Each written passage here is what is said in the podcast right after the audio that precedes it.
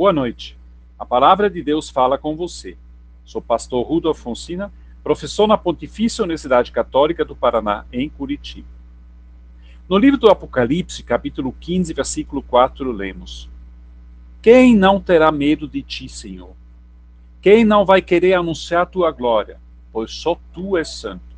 Todas as nações virão e te adorarão, porque as tuas obras justas são vistas por todos. Em meio ao sofrimento das primeiras comunidades cristãs que estavam sendo perseguidas pelo violento poder do Império Romano, o apóstolo João recebeu visões sobre a salvação que Deus operaria para os seus. Para Deus, o ataque às suas filhas e aos seus filhos é um ataque a Deus mesmo.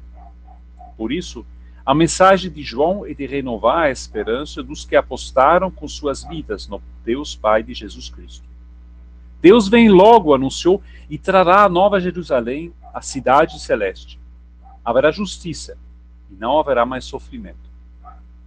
Se olharmos, porém, ao nosso redor, podemos perceber que a ideia da justiça de Deus enche de orgulho alguns que acham que eles são justos e os outros serão punidos. É uma arrogância, infelizmente, não tão incomum. Já outros se sentem amedrontados pela ideia da justiça de Deus e se enchem de tristeza e de vergonha. Acham que eles serão punidos e somente entre os outros haveria justos. Também este medo, infelizmente, não é tão incomum. Mas notemos bem, o texto do Apocalipse, que é um hino, diz: Pois só tu és santo, a justiça, a glória e a santidade são de Deus. Não cabe aos seres humanos fazerem sua justiça própria, que não esteja alinhada com os preceitos de Deus. Cabe-lhes, isto sim, terem medo de Deus, como diz o hino, melhor temer a Deus. O temor não significa desespero, mas respeito e reverência. Somente Deus é justo e faz justiça. Cabe aos filhos e filhas de Deus não fazer justiça, nem se acharem justos ou injustos.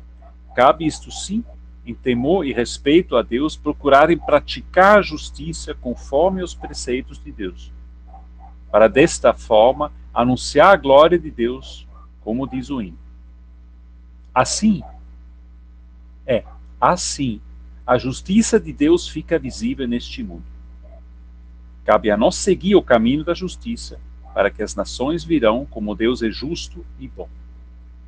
Vamos juntar nossas mãos em oração. Querido e bondoso Deus, te agradecemos por este dia.